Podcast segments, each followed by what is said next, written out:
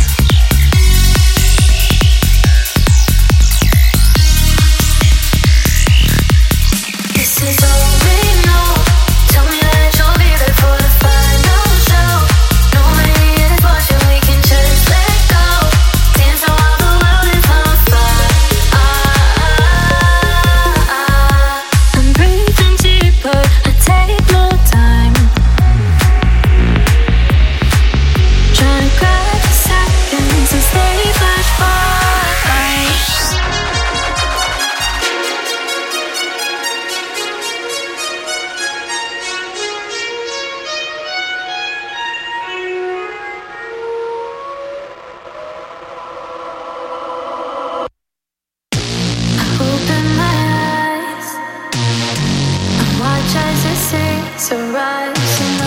Now don't be surprised. I knew it would be enough to keep the. The me.